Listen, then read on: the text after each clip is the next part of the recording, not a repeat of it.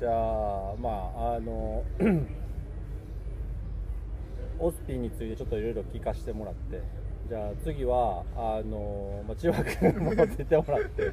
実はました。ちょっとあのこの、まあ、ロックダウン後、トレーニング再開したところでまあ、ロックダウン前と、うん、千葉の時間やね、はい。ロックダウン前後の、まあ、トレーニングの違いとかっていうのをあの話しましょうか。これから。そうですね。はい、ちょっと聞いていきたいなと思います。はい。はい、じゃあまあね。ロックダウン前か。そうですね。まあ、ロックダウン前はねもちろんあのまあリーグ戦でしたもんね。そうそう普通に。コンペティションもやってて、うん。うん。もうまあ、当然普通普通って言ったらあれやけど。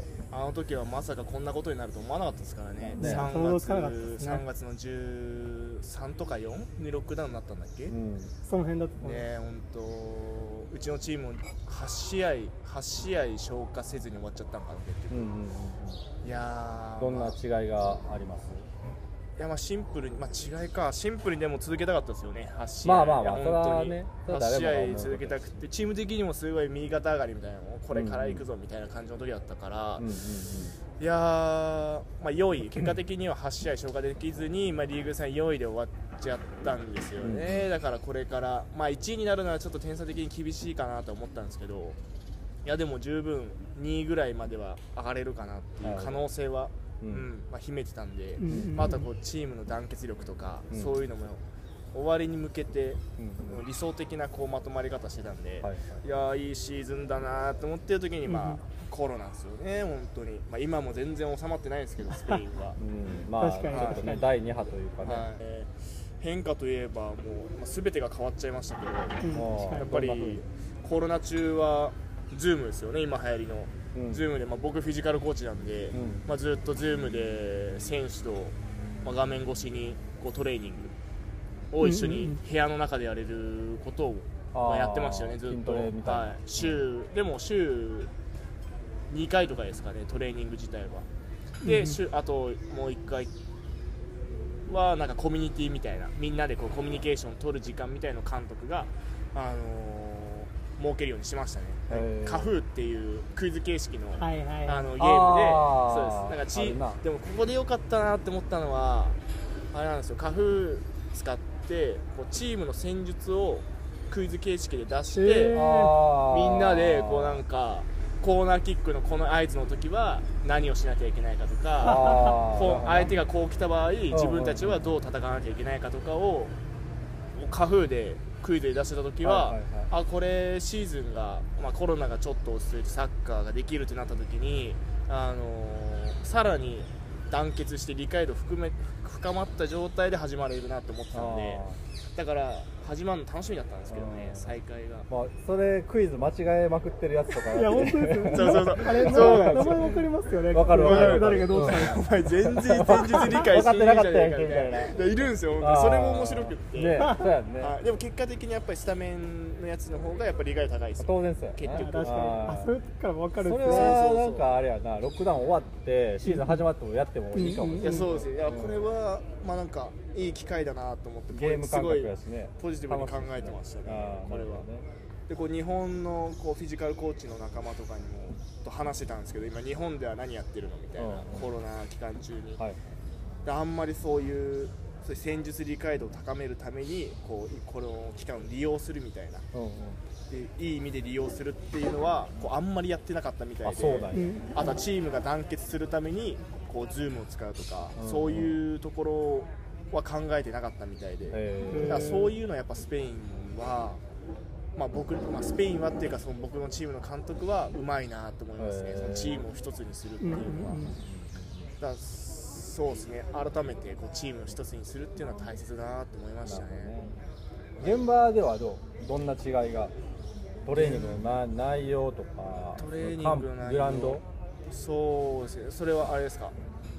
コロナ前と今？そうそう、まあコロナ後明けっていうか。ロックダウン明けトレーニングしててまあ、選手が3ヶ月間トレーニングない状態でですよね、うん。うんあのグラウンドに来るわけでもう本当蓋開けてみないと分かんないみたいな状況ですよね、はいはい。バカ開けてみたら、うん。めっちゃデブだったとか。ああやっぱ言ったんや。えもうお前デブだなみたいなお前超太ったなみたいな。えそれトップチームの選トップチームでもいましたねそういうのいましたまあまあでも意識高い選手はやっぱり自分でやれるんでいいですけど、はいうんやっぱり普段からこう自分にちょっと甘い選手とかはもう普通に太ってくるんで、手まあまあプロでもないしね。そうですね。あとはまあ高校1年生2年生年代の個人トレーニングをやってるんですけど、はいはい。赤太りしてましたからね、へー。何してたんだって言ったらもうソファーでクッキー食べて終わりだよって言ってたんで そりゃ太るわって言って。えーそれでまあいや今もダイエット中です、はいはい。一緒にトレーニングして。ダイエットなるほど。ねまあでもそうですね。トレーニングコロナ明けはすごい難しい難しいですね。7月の頭からトレーニング始まったんですけど、えー一応こう感染予防に気を使って、うんうんでロッカールームもちろん分けて消毒してはい。体温測って、でそうですね。ランニングとかトレーニングとかもグループ分けして最低でも3グループに分けるようにして。3グループ1グループ何人ぐらい？大体まあ10人いないぐらいですね。うん。67人ぐらいうん。のグループに分けて最初のランニングからやってましたけど、グループ分けするとあれですよね、ボール使う練習も難しくなりますそうよねそうそうそうそう。やっぱり、うん、そうだね。もう、まあ、僕の部分なんかはまあランニングから始まって、まあ、正直選手の状態なんて全然わからないから、うん。もうどこ、うん、イメージができないっていうか初めてのことだからうん。この状況が、まあまあ3ヶ月サッカーをやらないと、うスペインのオフがあったとしても1ヶ月半じゃないですか、その倍休んでる状況ってどんな状況だみたいな、うん。確かに。確かに。確かに。だからフィジカルコーチとしてはもうなんかどこから手つけていけばいいんだみたいなちょっと謎の部分もあって、うんうん。それはでも、まあ、いい経験になりましたね、うんやうん、あもうここから始めないといけないんだみたいななるほどね。逆に、人間退化するとうん。もうこんな基礎からやらなきゃいけないよなみたいのは、まあ、でもすごいいい経験になりましたね。しかもバラバラやしね。それこそクッキー食べてうんソファーで寝てるやつもいれそうば自分でやってるやつもいるし。腹筋バキバキでくるやつとかもいる逆にパワーアップしてくる人もいるやろうしね当然ね。そうです逆にお前パンプアップしすぎだろぐらいのやつがいるんで ロシアロシア出身のえげつないもモンスターみたいなのいるんですよ、はいはいはい。身長190ぐらい近いキーパーが、はいはい。へーもう2倍ぐらい体でかくなってて筋肉でも逆にそれも困るなみたいな。いやもうそれ故障するなと思ってそのでかくなり方はみたいな。うん。だからこうおのおのこうまあすごい自分で何とかしようと頑張ってくれてたんですよね、うんうんうん。でもこうはい確かに。うん。だからやっぱりそこはリスペクトしつつも、はいこう怪我しないように、まあ、ちょっとアドバイス、うん。なんかすごい気遣はいってやって、まあ、3週間経ちましたけど結局僕の地区は3週間でまたトレーニング中止になっちゃったんで、うんうんうん。もうなんかうわーなんかいつまで続くんだろうなって感じですよね。まあね来シーズン一応カタルーニャリーグは10月か。10月1週目。そうですね。開幕予定だから、はいまあ、9月頭。はい。はい8月末ぐらいにはプレシーズン始まるといいなというそうですね、まあ、8ふうには。月、多分まあ中旬、末、そうですよね、は予定なら始まりますよ。ぐらいにまあプレシーズン始まったらいいなと思うけど、まあ、こればっかりはね、うんうんどうなるかわかんないですけど。やどうんしかも夏ですからね、今、まあね、冬になっていったら、うん、またどうなるかわからんしね。わかんないですよね、確かに。うん。本当、ワクチン早くできてくれって感じですよまあそうやね、はでも今の話あれですね。面白いですね。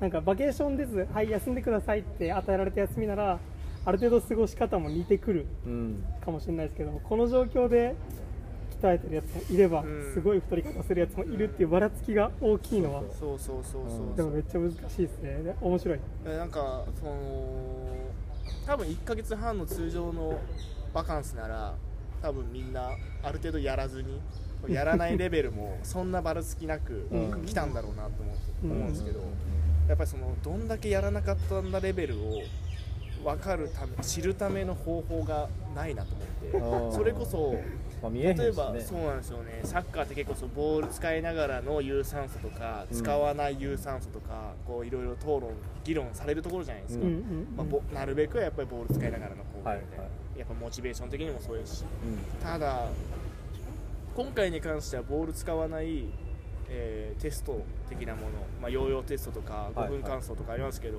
それの重要性はすごい高いんじゃないかなと思いましたね。僕もそう思いましたね。もう基礎の基そう礎というかね。ですそうです本当にその、うん。競技者ではなくその一般人レベルに落ちてる人たちっていう見方をしてたんで僕は。その一般人をどうやってまた競技者レベルに上げていくかっていうところでかつどこまで個人でやってたかわからない。だはい。うんはいすごいトレーニングやってて選手によってすごい物足りなそうな選手いるなっていうのはやっぱ感じますからね。当然そうやね。やってきた選手はね、はい。そうですそうですやっぱそうですね。下手にボール使っちゃうとそのなんていうんですかね。集中力の問題であとフィジカルレベルの問題で怪我とかが起こり接触プレーである以上コンディション上がってる選手がコンディション上がってない選手を怪我させちゃうとかもやっぱありますから。まあ当然そうやね。難しいですよね。グラウンドでやっぱ久しぶりにボール蹴れるってやったらやっぱバカバカ蹴るからね。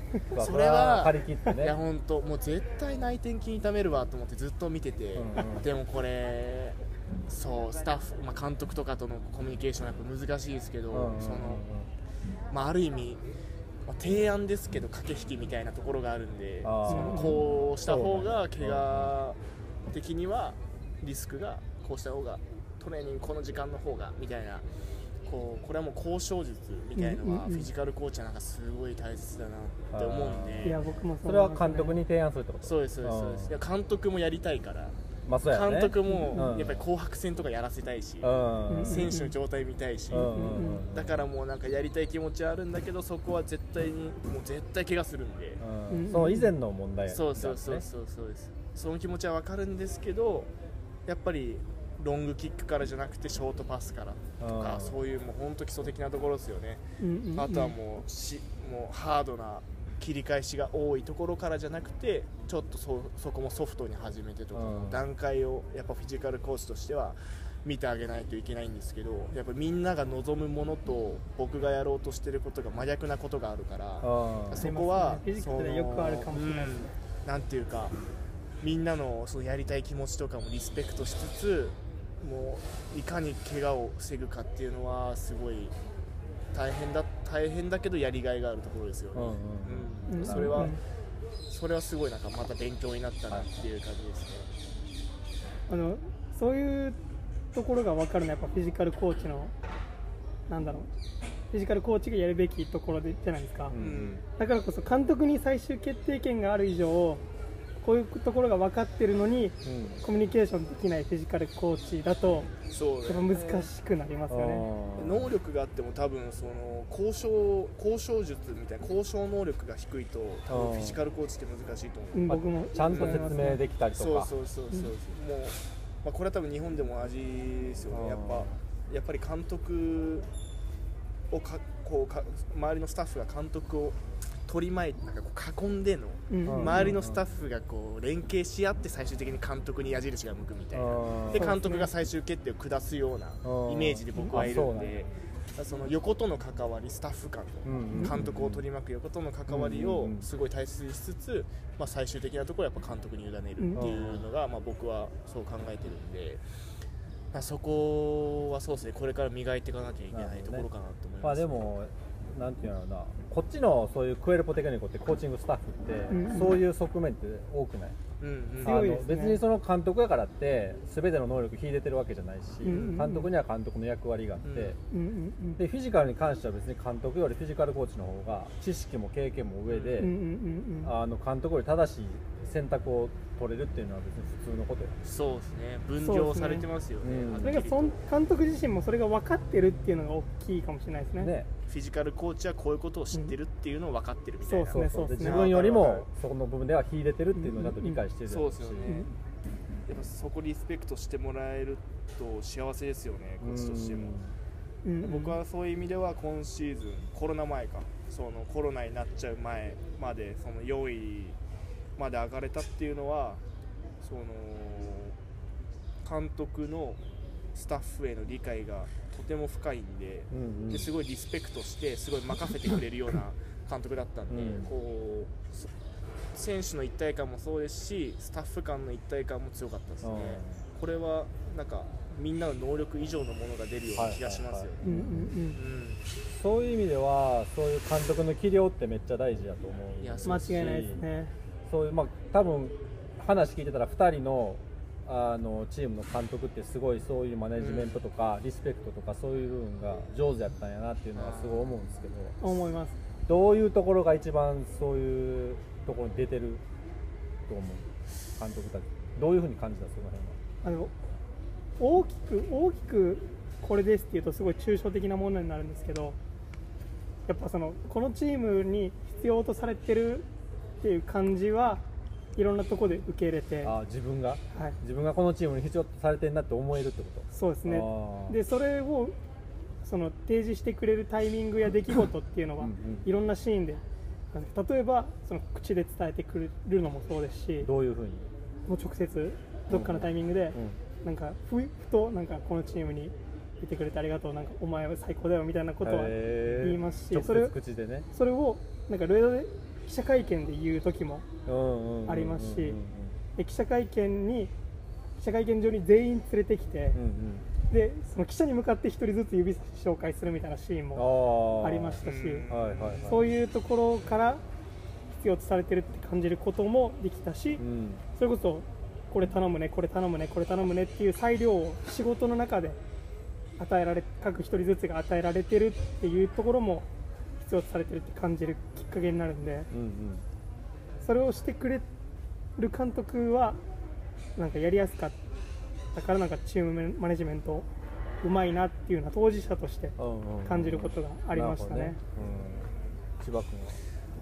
えー僕の監督のいいところですか？そうなんかそういう必要チームを一つにするためのそうそうそあーやっぱりあこのタイミングこの大切ななんていうんですかこんな大切な場面で自分の意見を参考にしてこう聞き入れようとしてくれるかっていうのはすごい感じましたね、うああーこれを僕に聞いてゆだ僕に判断を委ねるじゃないですけどあじゃあそういうじゃあそういうなんていうの僕がこう言ってるならあじゃあそうしようみたいな。そそういうのをこうなんかすごい、えー受け入れてくれるような監督だったんでそれはやっぱ必要とされているなって感じますよね。あと、まあ、健吾君が言ったようにそのお前は最高だじゃないですけどうん。やっぱりすごいよみたいな。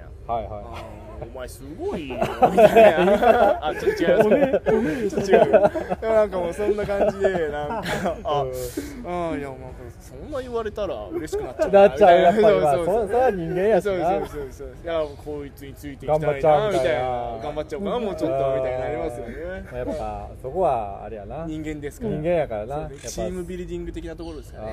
褒めてほしいし。そうですよね。はい確かに。この年齢になるとやっぱりなかなか褒めてもらえることもなくなりますからうんねあーなでそこをストレートに伝えるスペイン人はすごい素敵だなと思いますよねますね。なかなか日本人伝えないんじゃないですかねこういうところって。うん。スタッフに向けていやお前いい仕事してくれるよみたいな。うん。なんかそういうのって確かに。いやわかんないですよ。わかんないですけどうんうんうんうん。言う方も言われる方も恥ずかしさみたいなのありますよね多分。うん。あ確かに言われ慣れてないっていうのももしかしたら確かに。言われてきたら言うようになりますよねきっと。そうやね。その気持ち分かってたら。で来たばっかの時は最高だって言われたのをなんか受け取りづらかったですよね。確かにね。僕はありましたそれ。はうん。確かにまああとこっちのやっぱスペイン語っていうのは結構直接的な表現。な確かに確かに。うん日本語に比べると、遠回しの表現がないですからねまああんまり。